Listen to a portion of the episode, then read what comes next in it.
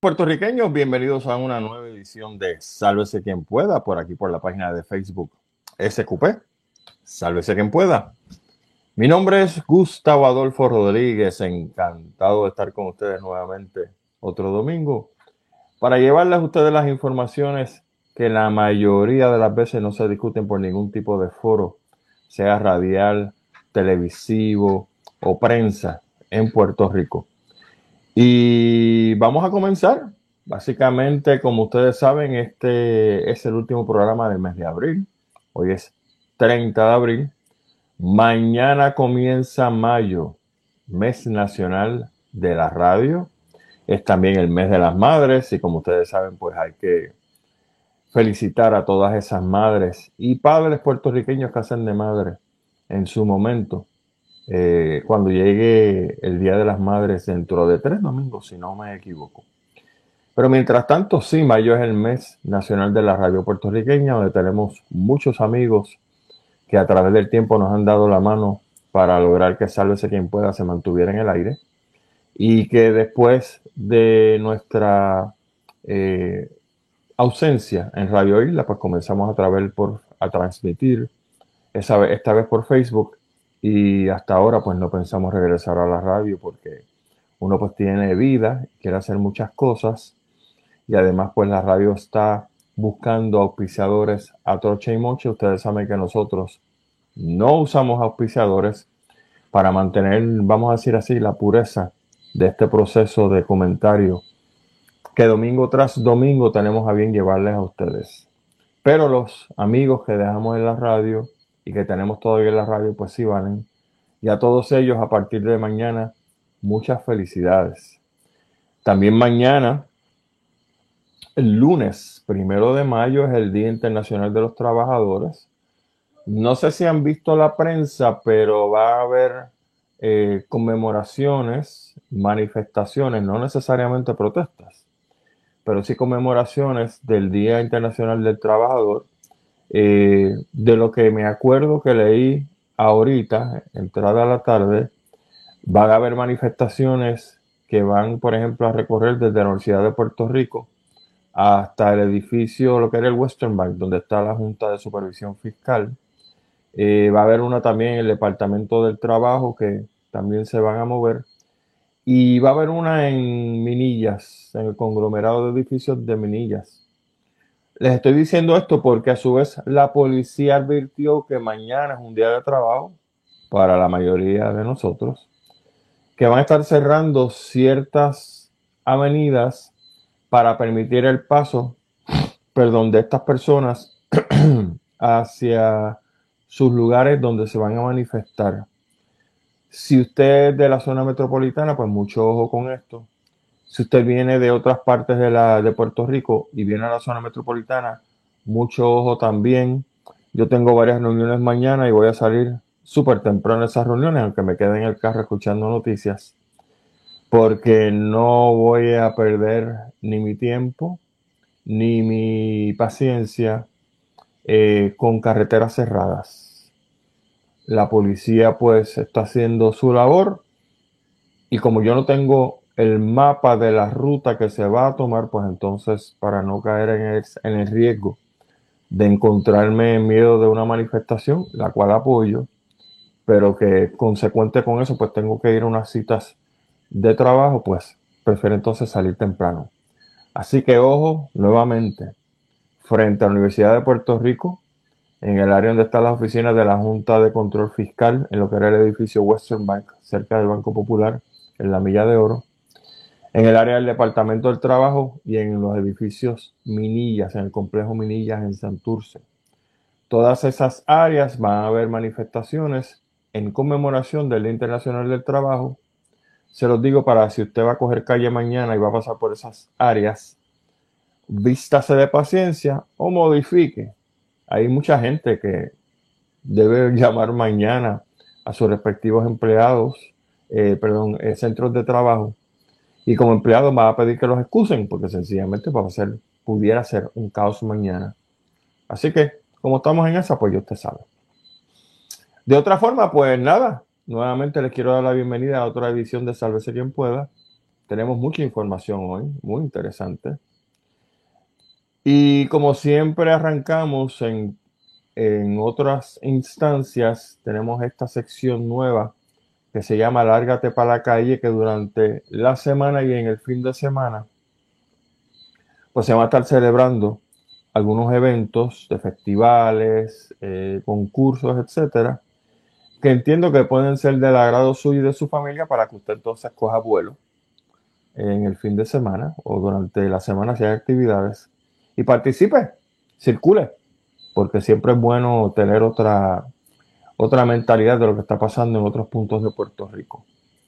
Así, por ejemplo, el mañana es el Día Internacional de los Trabajadores, como les dije.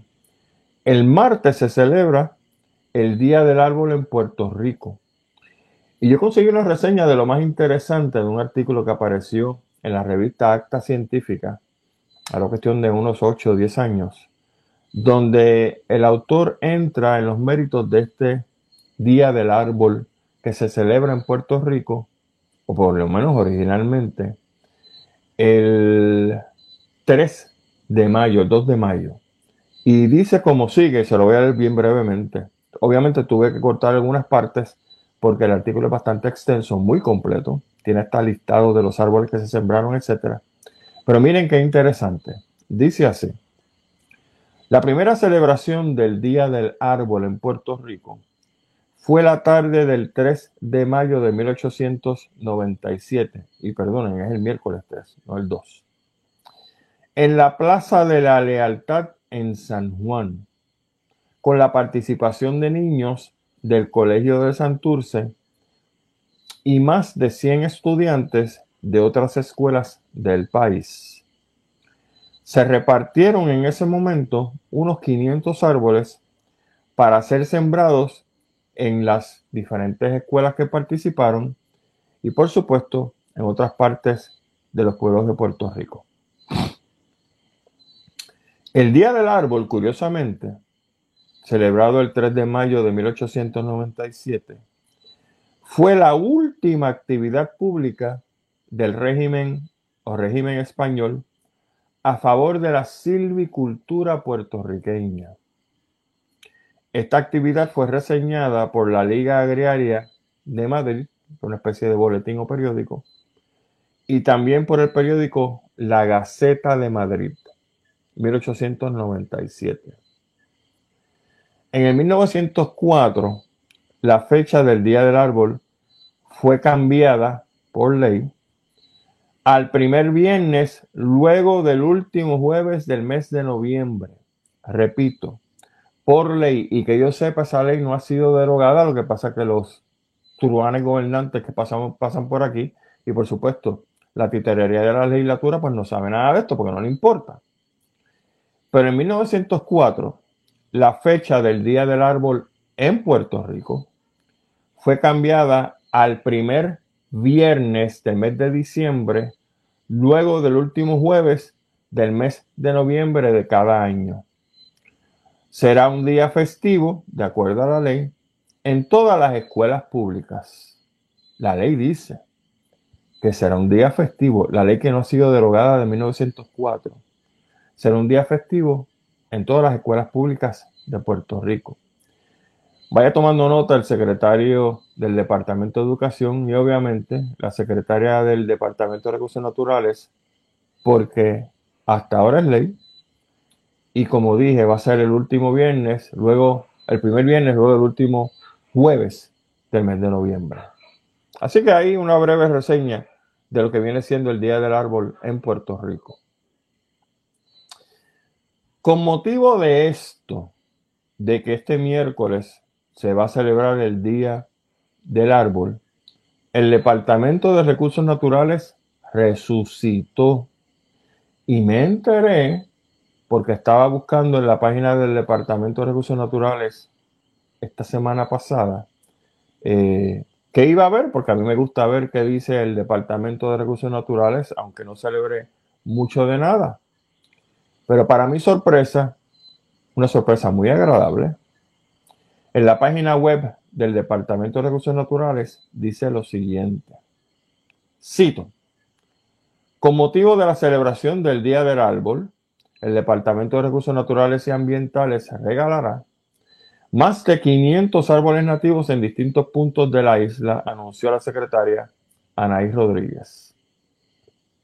Esta repartición de árboles endémicos, bueno, primero mencionan nativos, ahora están mencionando endémicos, y no necesariamente es lo mismo, pero bueno. Para que apunten por si acaso usted está en estos pueblos ese día y se puede llevar su arbolito o si conoce familiares, no si conoce, si tiene familiares en los siguientes municipios para que aprovechen y vayan a las diferentes plazas de estos municipios donde alegadamente van a haber eh, árboles nativos para regalar. Dice, esto va a ser mañana lunes primero de mayo, no el día 3. No sé si es una actividad que quieren que la gente vaya para que se olvide, porque usted sabe cómo son las cosas en la política aquí en Puerto Rico de la actividad del primero de mayo, que como le dije se va a conmemorar por un montón de gente en las calles de Puerto Rico. Pues el departamento de momento decidió adelantar la fecha, no para el día 3 como es originalmente, sino para el día 1 que es mañana. Pero, he aquí la información. Se va a estar repartiendo árboles en los siguientes puntos. En Aguas Buenas, en la plaza pública en la plaza pública de Barceloneta, en Hacienda Sabanera en Sidra, en la plaza pública del municipio de Florida, no en el estado de Florida, en el municipio de Florida, en la plaza pública de Guayanilla, en el sur, frente a la alcaldía, a la casa alcaldía en Las Piedras, que me imagino que debe ser también en la plaza pública, pero bueno, quizá no necesariamente, porque hay alcaldes que han movido la alcaldía de sitio.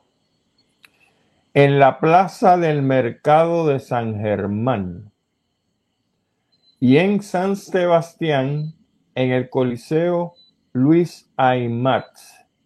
Los horarios de la repartición de estos árboles mañana, primero de mayo, son de 9 de la mañana a 1 de la tarde. Repito nuevamente los municipios, por si acaso usted tiene gente viviendo por allá o se quiere dar la vuelta al municipio más cercano.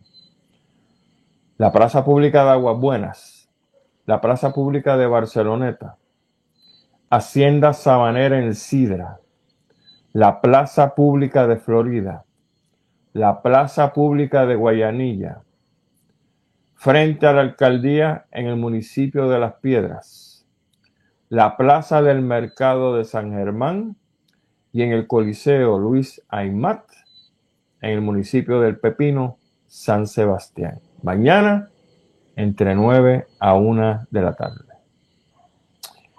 En el evento, de acuerdo al comunicado del Departamento de Recursos Naturales, los asistentes no solo podrán seleccionar, seleccionar un árbol nativo de Puerto Rico, sino recibirán orientación e información sobre su manejo y cuidado adecuado.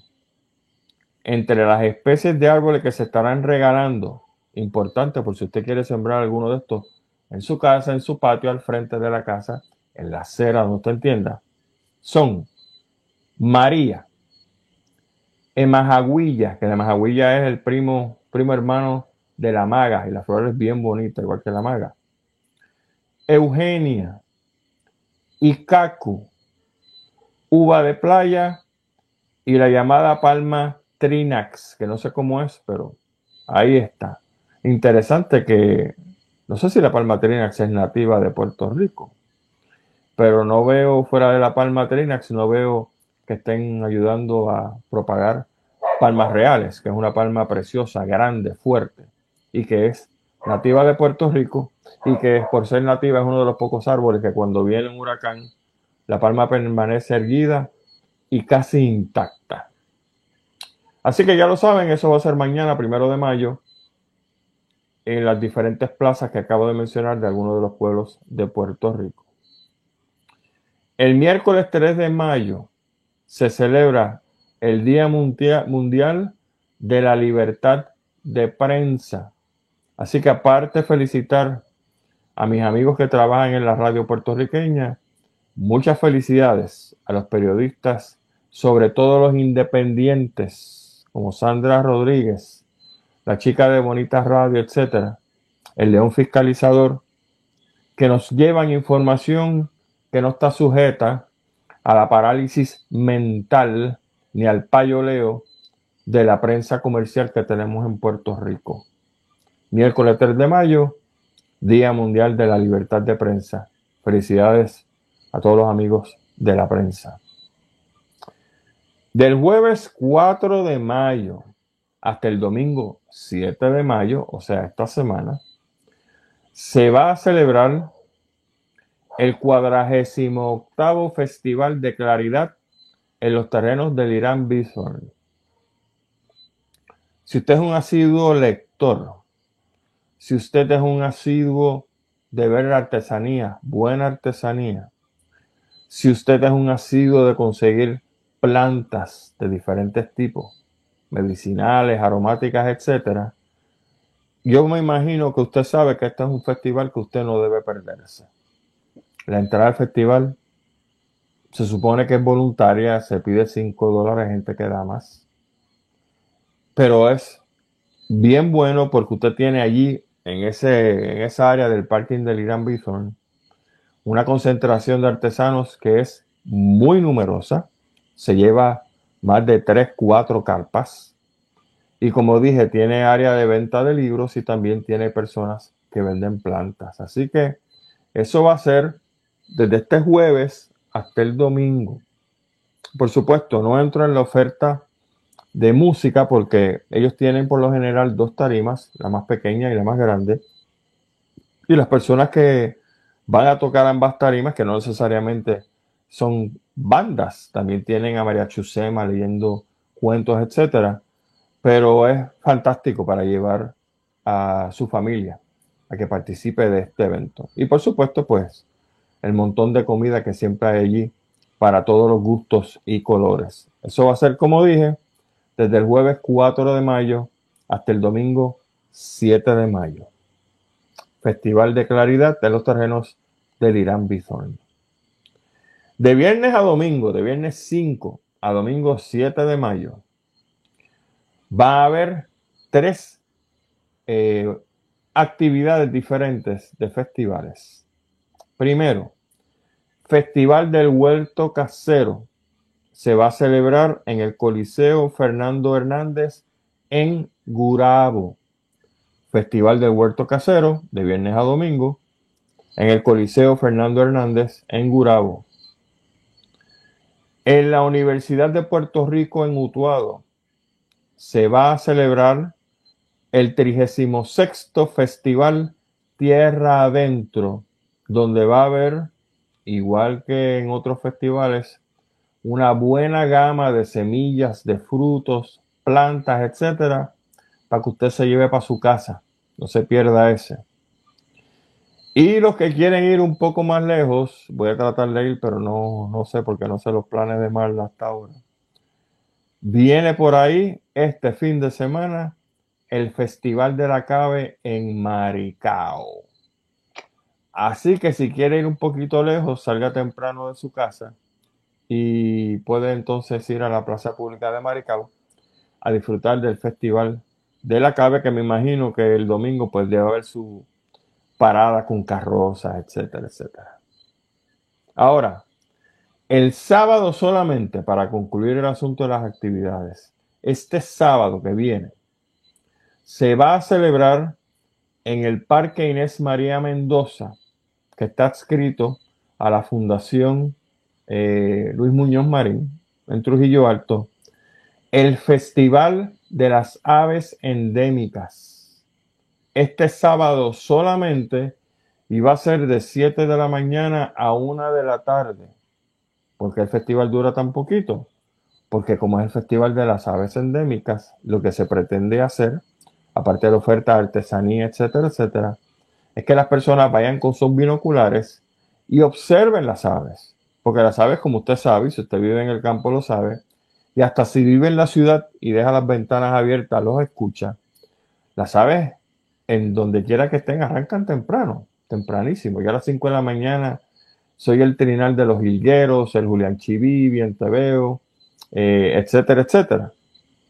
Así que a las 7 de la mañana arrancan las actividades de este Festival de las Aves Endémicas en el Parque Inés María Mendoza, en el cerca o perteneciente a la Fundación Luis Muñoz Marín. La dirección es la PR 877, que es la carretera de Río Piedras a Trujillo Alto, el expreso, más bien, en el kilómetro 0.4. Mayor información pueden llamar al teléfono, lo voy a repetir dos veces, 787-755-7979. Bien sencillo. 787-755-7979 y ahí pueden obtener mayor información sobre este festival de las aves endémicas en el Parque Inés María Mendoza el sábado solamente y de 7 de la mañana a 1 de la tarde. Así que ahí está. Y para no dejar de hablar de actividades, etcétera, Marla y yo acabamos de llegar hace como quizá 20 minutos de la actividad de Andrew Álvarez, Top Secret. No la vimos completa porque Andrew celebra esta actividad en el área de Caguas, en el Centro de Bellas Artes de Caguas.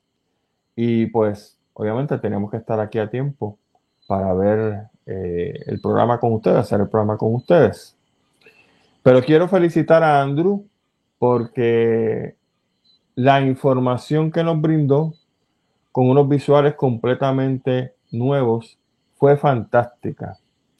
Para hacer un breve recuento, porque Andrew va a repetir esta conferencia, me imagino, que en otros lugares en Puerto Rico y sobre todo en el exterior, por esa, en esas andas. Básicamente, Andrew nos presenta una colección de información de diferentes bases militares en Puerto Rico, diferentes facilidades militares en Puerto Rico, y cuando digo militar, no solamente me circunscribo a lo que nosotros conocemos como el Army, el ejército, etcétera, sino de otras agencias como el FBI, la CIA, etcétera. Andrew también nos habla y nos enseñó visuales de antenas en Puerto Rico, algunas que están decomisadas y otras no tanto, obviamente no pude entrar a todas las que están en función, que tienen que ver con el aparato de espionaje en Puerto Rico. Se metió en Roosevelt Roads, hizo maravillas allí, Andrew, porque se metió en unas áreas que se supone que no estén funcionando, pero la gente que recogió todo ese material que se lo llevó del Navy dejó muchas cosas atrás y Andrew presenta los videos. Y así por el estilo. Eh, de hecho, habló hasta de un, un incidente que hubo en el Yunque en 1984. No sé si ustedes se acuerdan de esto que hubo como una explosión en una de las laderas del yunque y se la adscribió a unos supuestos platillos voladores cuando Andrew establece que muchas veces se soltaban una especie de drones que volaban en diferentes direcciones y que el objetivo de los drones eran que iban a ser atacados por unos aviones para practicar y parece que uno de estos objetivos pues se fue al garete se estrelló en la ladera del yunque y lo que mucha gente reportó era que allí aparentemente había un platillo que se había, eh, eh, se había chocado contra la ladera del yunque, pero Andrew le dio otro giro a ese incidente. En definitiva, fue un buen eh, encuentro de información con una persona que comunica muy bien, que ustedes lo conocen, que es el compañero Andrew Álvarez. Eh, se le añadió un elemento más y era que entre información e información se presentaban con actores en vivo unas viñetas en el teatro, en, en la tarima, para entonces eso servir de pie forzado para otra información que Andrew iba entonces a tocar en su próximo segmento. Y así estuvo, ¿no? Fue una idea genial. La producción de Jorge Pavón, conocido como Molusco, pues fue muy efectiva. Y donde quiera que vaya Andrew, vaya a ver la, la actividad porque Andrew amenazó que era cerca de tres horas. Y yo me imagino que si era así, pues no había manera, habiendo empezado como a las 5 y cuarto, 5 y 20, de que Marla y yo íbamos a llegar temprano para transmitir el programa y por eso pues tuvimos que irnos y aparte de eso pues nos dio un poco de hambre. Pero sí, lo recomiendo altamente. Andrew es una persona que a través de estos años lo he conocido como una persona que investiga seriamente eh, muchos fenómenos. No es de estos que hablan con, las gárgolas y que se dejan llevar por platillos voladores para examinarle la próstata. Usted sabe a quién yo me refiero, porque es que loco con esto, mi hermano, que este es algo serio. Y cuando usted trata de establecer credibilidad, sobre todo en asuntos de este tipo, uno tiene que ser muy cuidadoso. Y a través de los años que conozco a Andrew, porque se crió conmigo en el área de Puerto Nuevo, pues sí, puedo comunicar efectivamente que Andrew es el tipo de persona que no se para en una tarima decir cuatro paquetes solamente porque usted pagó para que escucharlo decir cuatro paquetes. No funciona así porque la credibilidad, como ustedes saben, es una cosa que tarda años en formarse y puede tomar segundos en ser destruida. Y hay personas que no quieren pagar ese precio, incluyendo mi querido amigo Andrew Álvarez. Así que felicidades, Andrew. Excelente trabajo y te auguramos que con este tipo de presentación vas a tener un éxito enorme.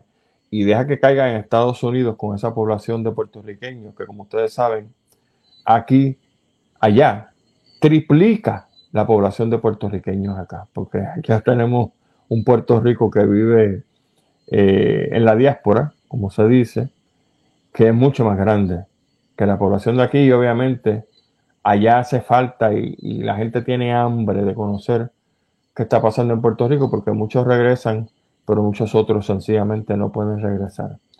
Y cualquier visual que usted le presente de Puerto Rico y cualquier idea que usted le presente de Puerto Rico, siempre es bien recibida.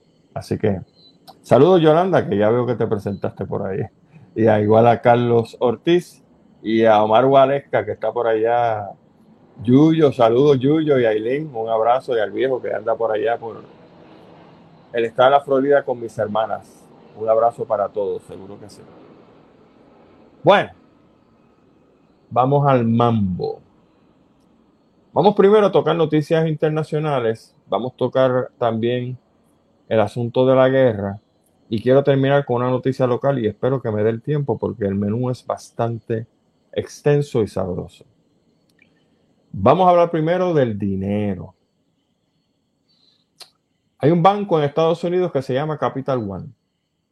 De mi tarjeta de crédito, yo tengo una de Capital One. Y el banco Capital One está reportando y reportó esta semana lo siguiente. La tasa de delincuencia de clientes que pasan los 30 días para hacer su pago en las tarjetas de crédito. Usted sabe que usted coge 100 pesos en la tarjeta de crédito. Usted sabe que usted tiene 30 días para pagar esos 100 pesos, si no, pues entonces le van a cobrar intereses para entonces el segundo ciclo y así sucesivamente si usted no liquida ese pago en los primeros 30 días. Pues Capital One está diciendo que la tasa de delincuencia, o sea, la gente que no paga lo que cogió prestado, lo que compró esos primeros 30 días, ha aumentado a 3.66%. Y usted dice, bueno, 3.66% de 100, pues una sangana. El banco no dijo eso. El banco está diciendo que ese es el aumento más grande que ellos tienen registrado desde marzo del 2019. O sea, que en Estados Unidos yo no sé si es lo mismo aquí, pero donde Capital One tiene negocios en diferentes estados de Estados Unidos, la gente está utilizando la tarjeta y no puede pagarla a los 30 días de haber cogido el FIAU. Y para decir que eso no ocurría desde marzo del 2019, óigame, ese 3.66% se tiene que traducir en un montón de gente. Pero no solo eso. Si tú lo dejas ahí, dices, bueno, pues la gente se embrolla, pues, ¿para qué cogen tarjeta de crédito? Ojalá fuera tan fácil porque hay gente que coge tarjeta de crédito, la usa un mes y dentro de una semana, ¿qué le dice la entidad que están trabajando? Ellos están trabajando. Eh, gracias por nada, pero se acabó el empleo. Eso es así, señoras y señores. Pero ellos van más lejos. Mire lo que está diciendo Capital One, que hace eco también de lo que han dicho otros bancos individualmente. Ellos están planteando que el desempleo para, para finales del 2023, el desempleo en Estados Unidos, va a subir más del 5%. Los federales están pronosticando 4.5. El banco se fue en medio punto por encima, a punto 5. Sería para el 5 completo. Y que viene una recesión. Me imagino que si el compañero Gilberto Albelo está viendo esto, yo le voy a enviar la noticia ahorita para que él también la comente, si quiere comentarla. El compañero Gilberto Albelo, en su magnífico programa de Hablando en Plata, está insistiendo desde hace meses que si usted tiene dinero, no lo malgaste en viajes aquí, en viajes allá. Aunque tenga un carro bueno, me voy a comprar un carro nuevo porque tengo los chavos Gilberto Albero, doctor Chopper, está diciendo, tenga cuidado. Es más, en junio, dentro de un mes, empieza la temporada de huracanes. Me pregunto cuántas de las personas que nos honran esta noche, que nos están viendo, tienen una alacena con suficiente agua y comida para un mes. Porque hay que pensar siempre que el Estado, que es nuestro mayor enemigo, que el que nos hace la vida de cuadritos, el que nos hace la vida imposible, no va a estar ahí para responder inmediatamente que tú tengas una necesidad. Eso se probó en María, que de hecho los primeros que respondieron fueron los alcaldes. Y más vale que respondieran porque para eso están allí. Son la primera línea de defensa para proteger a sus ciudadanos. Pero ¿cuántas de las personas que no nos están escuchando en la noche de hoy tienen una alacena con agua y comida para los próximos 30 días. ¿Por qué 30 días? Bueno, porque se parte la premisa de que no vas a tener luz. A lo mejor el agua no llega en caso de un huracán mayor, ¿verdad?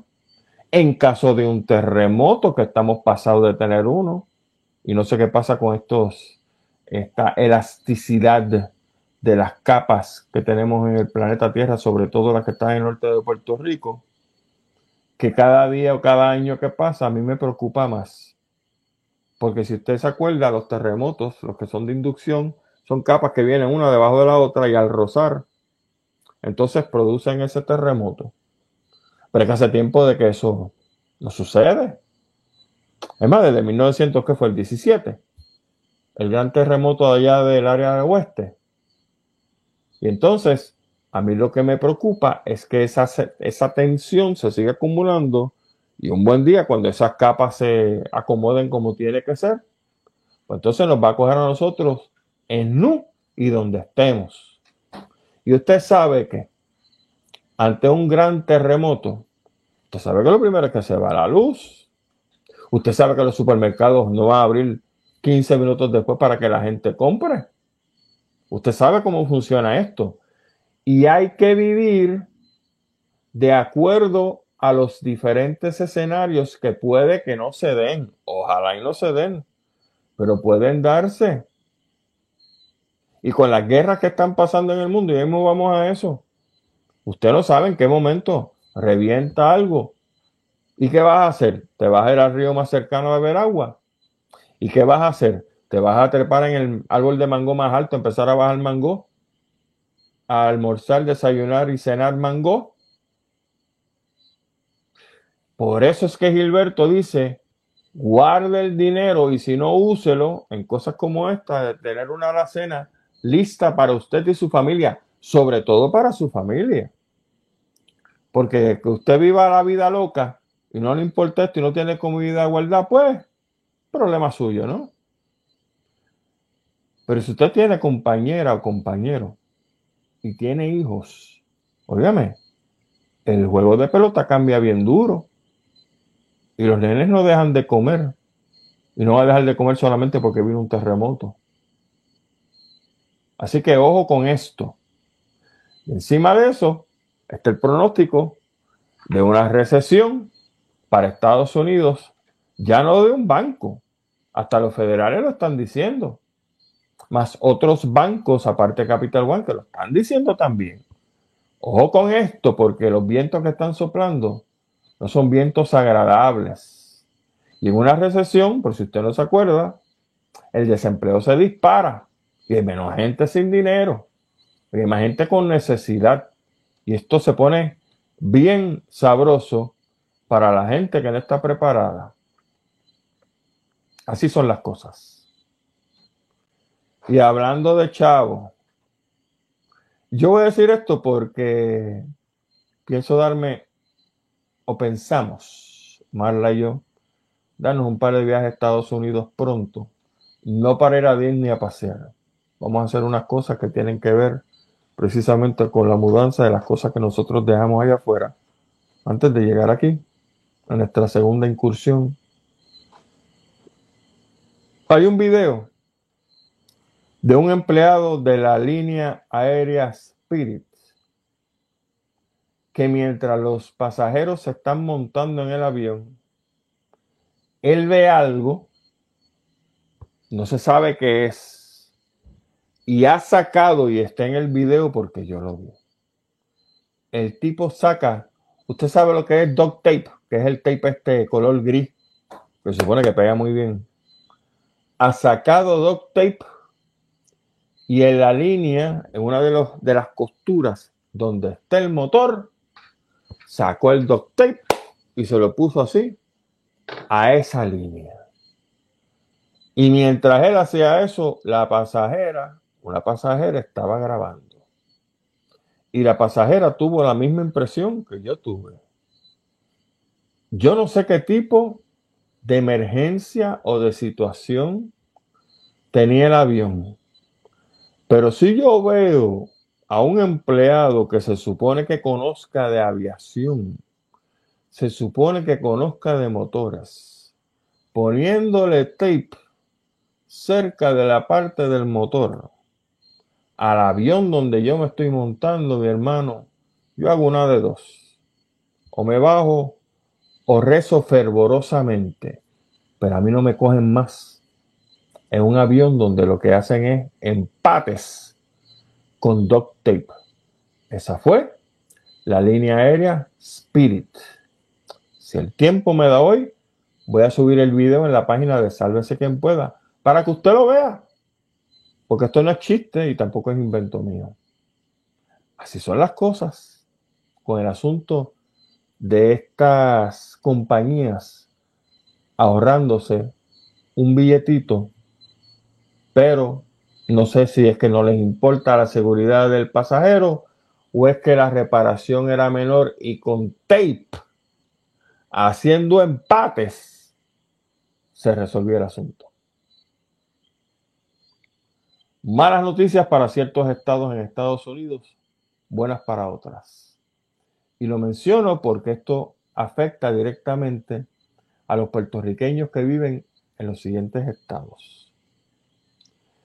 En base o a base de las planillas sometidas al IRS en los años 2020 y 2021, los estadounidenses se están mudando en grandes cantidades de los estados de Illinois, California y Nueva York a los estados de Texas y de Florida.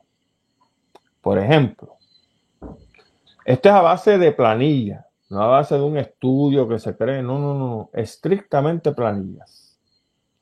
Ayares dijo que Florida ganó en el 2020 256 mil nuevos residentes que aportaron su presencia en el estado de la Florida, la friolera de 39 billones de dólares.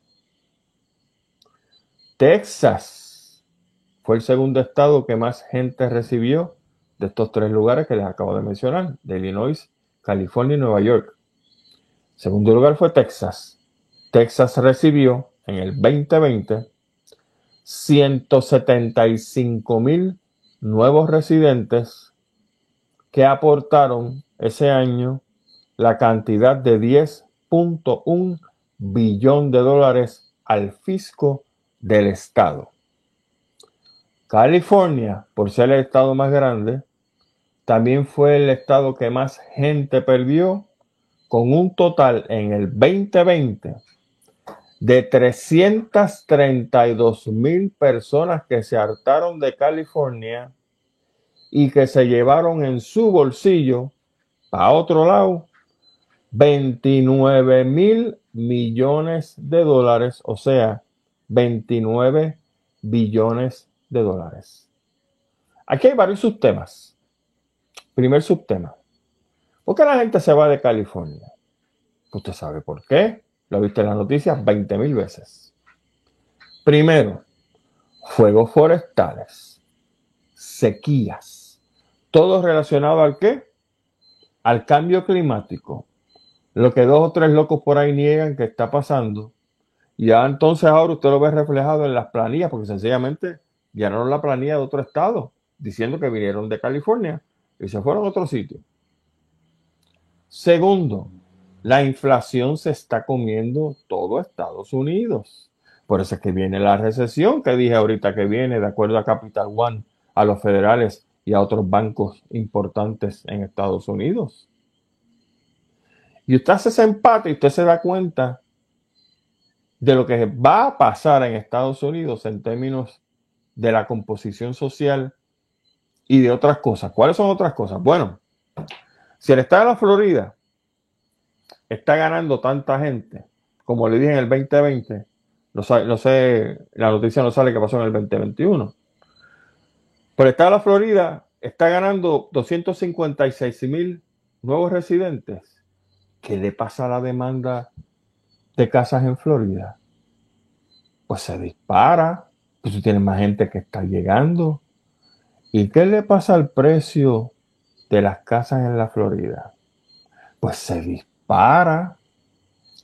Y entonces usted sabe que aquí hay una, una leyenda muy curiosa que dice que en las calles de Estados Unidos fluye la leche y miel. Hasta que tú vas allí y te, te ofrecen un sueldo de 30 dólares la hora. Y tú dices, diablo, 30 pesos la hora. Voy a vivir como un rey. Sí, como no. Hasta que te das con esto. Porque como viene tanta gente, en demanda con demanda de vivienda, te van a subir el precio en una casa si es que quieres comprarla o en un apartamento si es que quieres alquilarlo. ¿Quieres alquilarlo? Mi hijo, uno de mis hijos. Tengo dos hijos que viven en el estado de la Florida. Pero uno de ellos estuvo buscando apartamento para mudarse donde estaba hasta hace poco. De hecho, lo consiguió. Y él me estaba hablando, señoras y señores, de alquileres de apartamento cerca de Orlando, pero no necesariamente en Orlando. ¿Usted sabe cuánto pedía mensual? Entre 3 mil a 4 mil dólares alquilado. No para comprarlo. No es un pago de hipoteca. 3 mil a 4 mil pesos para tú vivir alquilado. Ah, apartamento de dos cuartos a lo sumo. Ni siquiera, bueno, creo que uno de ellos era de tres cuartos. Y era el que más caro, que valía cuatro mil pesos. Y yo le sugerí a mi hijo, si vas a mudarte, vete a uno que por lo menos para sacarle el jugo a esto esté cerca de tu trabajo, tú y tu señora. Que por lo menos en ese sentido te ahorras algo al año en gasolina. Pero lo contrario, quédate donde estás. Y él tiene y está ahorrando capital para comprar su casa pero me dice que no puede. Porque entonces consigue una casa, entre comillas, a un buen precio. Y viene un pajaraco y se la adelanta y dice, ¿cuánto vale esta casa? ah, te voy a dar 10 mil, 15 mil pesos, 20 mil pesos por encima en cash. Van a ahí está. O sea que las cosas se están poniendo bien, bien apretadas en Estados Unidos y aquí se piensa de que porque te está ofreciendo un sueldo de 30, 35 pesos a la hora, que vas a vivir como un pachá. O con eso porque no es así. Y para cerrar la parte de Florida, yo tenía que decir esta información porque si no, me da un bioco. Ustedes saben que Disney está demandando al gobernador de Santis solamente porque Disney dijo que estaba a favor de proteger la comunidad LGBT, gay, lesbiana, transgénico, con lo cual no hay ningún problema. Disney hace lo que le da la gana. Disney es un negocio privado. Y obviamente Disney sí tiene buenos negocios con esa comunidad que celebran paradas y que le alquilan a Disney, por si usted no lo sabe, parques completos y lo cierran el parque durante la noche y es para que esa comunidad pues haga sus festivales y su lo que sea. Y a De Santis no le gustó. Porque De Santis, esto es una opinión, ¿verdad? De Santis es Trump 3.0. Lo que pasa es que De Santis no es ningún bruto. Trump es un nene malcriado, narcisista, misógeno, los adjetivos que usted quiera ponerle. Es un payaso. El tipo es un lumpen que se cree que sabe, pero sigue siendo lumpen. Este pájaro de Ron DeSantis es mucho más inteligente. El problema es que la inteligencia es lo que le pone a él a bregar como una persona totalitaria. Si un mogul como Disney osa retar el pensamiento conservador del títer este, que lo que le falta es el bigotito, Ron de Santis, y hacer así, para ser un neonazi, si una compañía billonaria como Disney tiene que enfrentársele a DeSantis. Y usted sabe lo que viene por ahí. Y DeSantis tiene de enemigo, pues al lumpen de Donald Trump, con todas las locuras y todas las estupideces y todo lo que hace, que ahora tiene, parece que lo que va a pasar durante el 2023 y 2024 es que va a vivir de juicio en juicio, porque literalmente todo el mundo lo está demandando. Pero De Santis hizo una cosa que usted ve cómo esa facción de totalitario está empezando a surgir. Como De Santis arrasó en Florida, la Cámara de Representantes y el Senado del Partido Republicano, entiéndase, el partido de Santis, de su persona. Usted sabe qué hizo. Usualmente cuando usted quiere correr para un, una candidatura de otra posición, usted renuncia, como ha pasado aquí, aquí con alcaldes, también Yulín siendo la última, usted renuncia a su posición, en este caso de alcaldesa, y corre para la posición que le da la gana. Si no sale, pues la vida es así, tienes que buscar tu otro trabajo. No hay problema. Donde Santis se ideó una ley para que si él pierde las elecciones, o las primarias, perdón, contra el lumpen de Donald Trump, pues no hay problema, él puede regresar a ser gobernador del estado. Y uno dice a prima facie, bueno, la verdad que el tipo es un descarado. O sea, quiere quedarse con la soga y con la cabra. Pero va más allá. Cuando tú tienes que pasar una ley como esa, donde si tú vas a retar a Donald Trump y pierdes, ah, ya perdiste el puesto de gobernante, pues hay que elegir a alguien más porque tú, pues, decidiste correr como presidente de Estados Unidos. Pero si tú pasas una ley donde te quedas con la soga y con la cabra, lo que se desprende de ese hecho es que tú, Ron DeSantis, tienes miedo a perder la primaria. Porque entonces, por lo menos en este momento, los números que tú tienes te indican otra cosa, que dentro de ese partido de locos revoltosos, el loco mayor, el lumpen mayor, el misógeno mayor, el títere mayor llamado Donald Trump, te tiene una ventaja. Y con todo lo fascista y lo totalitario que Ron DeSantis puede ser, tiene miedo a quedarse sin la soga y sin la cabra. Y eso es lo que refleja este asunto de estar pasando una ley exclusivamente para yo mantenerme ¿ah? Con la soga y con la cabra. Vámonos a la local. Yo creía de verdad que cuando Donald Trump había pedido ayuda económica, un alegado billonario, para que le ayudaran con sus bretes legales a diestra y siniestra, yo creía que, y sigo pensando, es un maldito descarado. Y más brutos son los brutos que sabiendo que él es billonario, hay que darle chavo al loco este del pelo de orín de mono para que se defienda, siendo billonario, ¿no? Y entonces llega Wanda Vázquez. Y Wanda Vázquez en ese famoso e infame video, donde antes de largarse a España, le pide a los brutos de su partido que le den dinerito bendito porque hay que defenderse de las cosas atroces de las cuales están, está a punto de ir a juicio. Y ella pues es una maldita pela. Y aunque no va a vender ni su casa, ni sus carros deportivos, ni las perlas, el collar de perlas con la que apareció en el video, pues ella necesita dinerito, bendito, porque ella es una pobre infeliz. Parece que el caso del FBI lo tienen bien engranado y saben que va a doler hasta home. Prepárate, Wanda. Y me alegro por eso. Por chanchullera y tramposa. Y porque eres penepeste. Y creía que ahí pues había detenido el club de los cara de lechuga que se lavan con una palangana a la cara todos los días. ¿Y qué hace el primera hora hoy?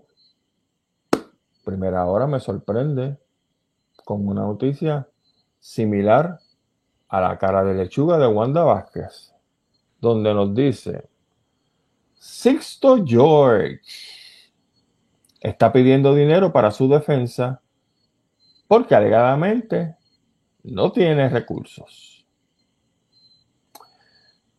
Yo no sé, pero yo trato de no adscribirle a los seres humanos poderes tipo Nostradamus, donde el futuro se adivina y uno pues tiene que admitir que hay gente que tiene ese tipo de, de poder, ¿verdad? Pues entonces yo tengo que pensar que Ricardo Rosselló tiene que ser uno de los videntes de este país. Cuando dijo claramente, cogemos hasta los nuestros de pendejos, y eso es lo que ha demostrado el PNP a través de toda esta línea, desde Ricardo Rosselló al día de hoy que no empece a haber puesto por escrito, sin ningún empacho, cogemos hasta lo nuestro de pendejo, que para mí, que tengo valor, que tengo plusvalía, que no le admito a ningún pendejo que me diga en la cara que me está tratando de coger de pendejo pues los pendejos que militan en el PNP los siguen cogiendo de pendejos. Sixto George es una persona altamente podrida. No solamente podrida, sino como una buena rata. Dijo y expuso a todos los que están en el medio que cogen chavo, incluyendo Cobo Santa Rosa. Está ahí en las transcripciones de, de su juicio. Para que una persona le digan, tú eres un pendejo, pero dame chavo, y se meta la mano al bolsillo a dar dinero, hay que ser bien pendejo. Porque es que no cabe otra palabra. Porque estas alturas del juego, si usted no tiene plusvalía, si usted no tiene autoestima, y sabe que no le van a traer la puta estabilidad, ni ningún Estado libre asociado culminado, ni ninguna independencia el próximo año, ni nada por el estilo. Y usted sigue aportando, pero en este caso, al Partido No Progresista, usted de verdad, de verdad, como señaló Andrew Álvarez hoy en la conferencia, usted es un verdadero pendejo. Y como me dijo Gilberto Albelo para cerrar el programa una vez, aquí deberían implantar el pendejo tax. Un encasillado en la planilla donde usted admite que es un pendejo, marca ese, ese, eh, ese cuadrito y le cobran 5 o 10% por encima porque si usted milita en uno de los tres partidos políticos principales, más en el PNP, pero casi igual en los otros dos, donde usted lo sigue cogiendo de pendejo con el asunto del estatus, usted sí tiene que marcar ese encasillado. Y déjenos a nosotros, acá, los que no somos fanáticos, y los que vemos las cosas como son, gritar cómodamente, Puerto Rico está lleno de pendejos. Sálvese quien pueda. Mi nombre es Gustavo Adolfo Rodríguez. Muchísimas gracias por estar con nosotros. Otra semana. La semana que viene venimos con otro programa, con más información completamente nueva. No las boberías que escuchan en prensa radio y televisión todas las semanas para ver si enderezamos, si hacemos de este país uno más vigoroso, mejor de que estos políticos nos tienen acostumbrados. Que pase una buena semana. Hasta entonces, sálvese quien pueda.